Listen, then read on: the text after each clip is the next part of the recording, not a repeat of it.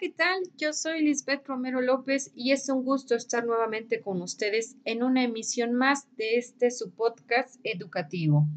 El día de hoy hablaremos de dos movimientos pedagógicos que influyeron en la transformación de la educación. El primero es la pedagogía autogestionaria y el segundo la pedagogía no directiva.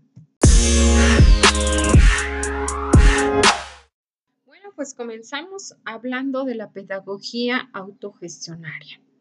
Este movimiento pedagógico que influyó en la transformación de la educación es una corriente del pensamiento pedagógico que buscó la creación de una escuela diferente a la tradicional, con una organización escolar novedosa y audaz, y para lograrlo se apoyó en la autogestión como un medio y un fin en la educación.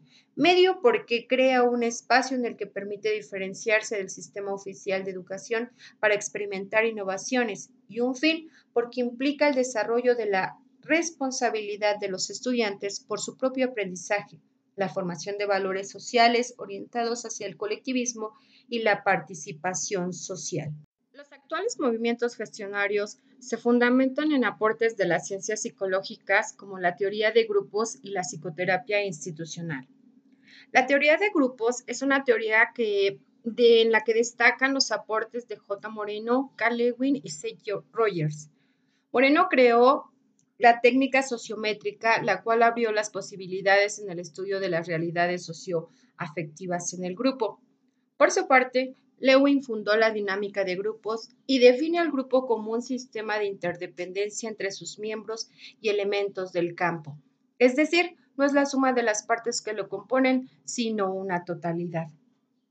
Si aplicamos este concepto de grupo a la dinámica actual del proceso de enseñanza-aprendizaje, podemos comprender que aceptar la diversidad cultural y lingüística que prevalece dentro de los centros escolares permitirá el enriquecimiento del conocimiento que van construyendo en la cotidianidad los estudiantes.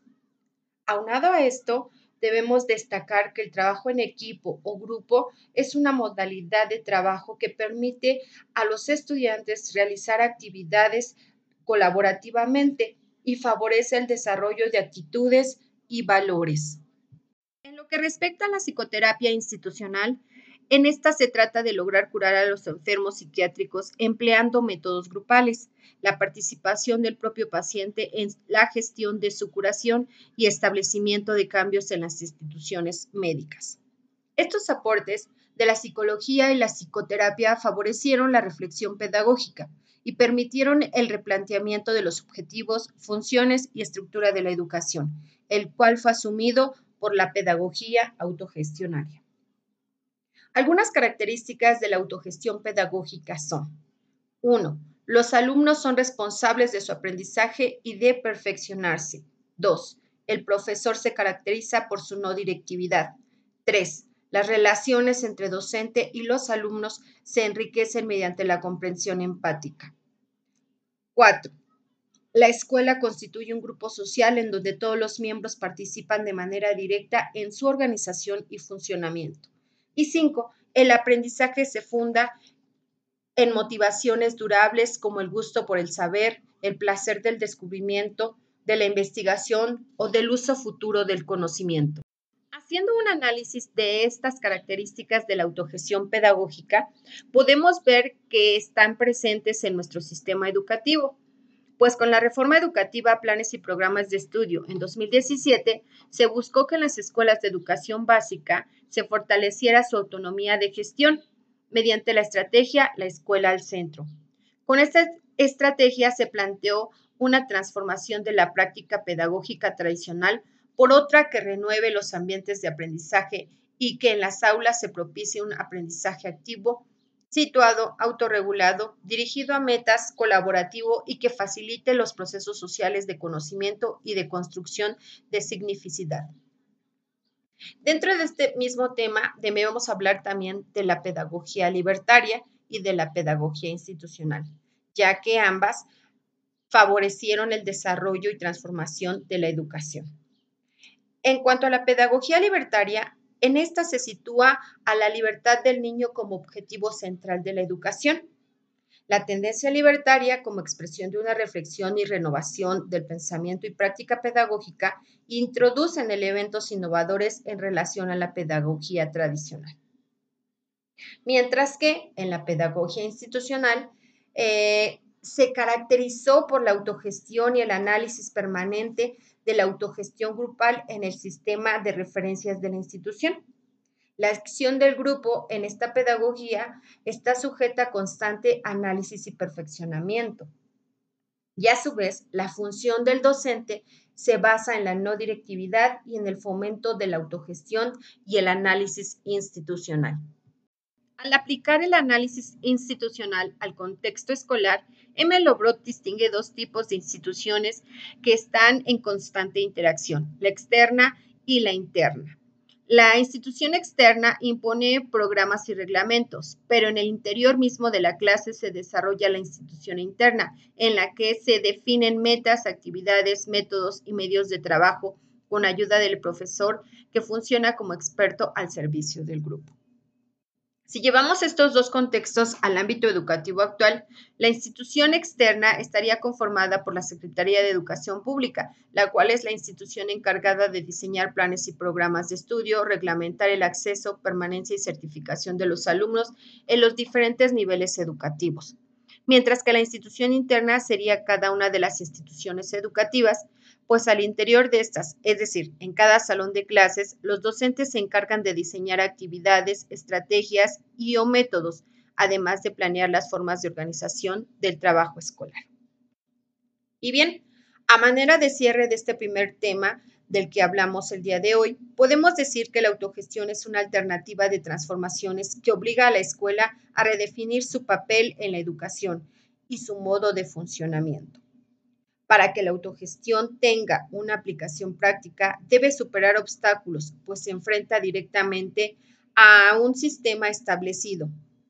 Esta transformación se debe dar en las relaciones de poder, comunicación, de organización, reglamentos, programas, presupuestos, recursos y sistemas de evaluación. Continuando con esta segunda parte de nuestro tema del día de hoy, hablaremos del segundo movimiento pedagógico que influyó en la transformación de la educación, y este es la pedagogía no directiva. Pero antes de empezar a ahondar en el tema, debemos mencionar que en la pedagogía tradicional el estudiante se considera como un receptor pasivo del conocimiento, que acepta críticamente la información transmitida por el profesor y asume una actitud de sumisión ante su autoridad pues su función es la de reproducción del conocimiento. Considerando este contexto, podemos ver el carácter directivo de la pedagogía tradicional. Ahora bien, ante este panorama surge la psicología humanista como antecedente de la pedagogía no directiva.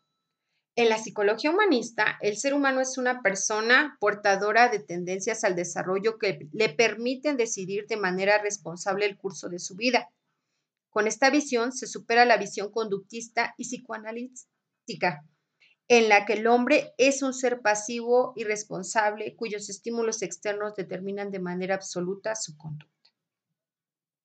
La influencia de la psicología humanista aplicada al enfoque personalizado del, de C. Rogers al ámbito educacional dio lugar al surgimiento de la pedagogía no directiva, la cual constituyó una alternativa para explicar sobre las bases científicas la actuación del ser humano y su educación. De manera general, se puede decir que las ideas de Rogers aplicadas a la educación marcan un viraje impuesto en la pedagogía que desplaza su centro de atención al aprendizaje. Ahora se considera al estudiante como sujeto del aprendizaje y se transita a la no directividad del profesor en el proceso de enseñanza. En lo que respecta a la concepción de la enseñanza y el aprendizaje, en la pedagogía no directiva cambia, ya que ahora en la enseñanza se reconoce la capacidad de autodeterminación del estudiante y la concepción del profesor como facilitador del aprendizaje. Por lo que en la pedagogía no directiva, enseñar se considera como permitir que el estudiante aprenda, es decir, propiciar las condiciones para que exprese libremente sus necesidades en un clima afectivo favorable de comprensión, aceptación y respeto. Y en lo que respecta a aprender, aprender se considera como atribuirle significación a la experiencia que posibilite la satisfacción de las necesidades. Transpolando lo dicho anteriormente al trabajo diario, podemos darnos cuenta de que implícitamente la pedagogía no directiva es una pedagogía que sigue vigente en el sistema educativo de nuestro país, pues actualmente se pone al centro del proceso de enseñanza-aprendizaje al alumno como gestor de su aprendizaje. Se parte de sus conocimientos previos y se consideran sus necesidades e intereses para desarrollar las actividades escolares. Además, se cambia el papel del docente a facilitador o mediador del aprendizaje de sus estudiantes. Y bueno, con esto nos damos cuenta que todos los movimientos políticos, ideológicos y sociales a nivel mundial han influido en menor o mayor medida en el desarrollo de la educación actual, ya que algunas de sus características o rasgos están presentes en los planes y programas de estudio vigentes no solo de nuestro país cuya finalidad ha sido siempre buscar el desarrollo del ser humano de manera integral. Fue un gusto haber estado con ustedes nuevamente el día de hoy. Recuerden, mi nombre es Lisbeth Romero López y estoy con ustedes día a día en este subpodcast educativo. Espero les haya gustado este tema y lo hayan podido comprender. Hasta la próxima.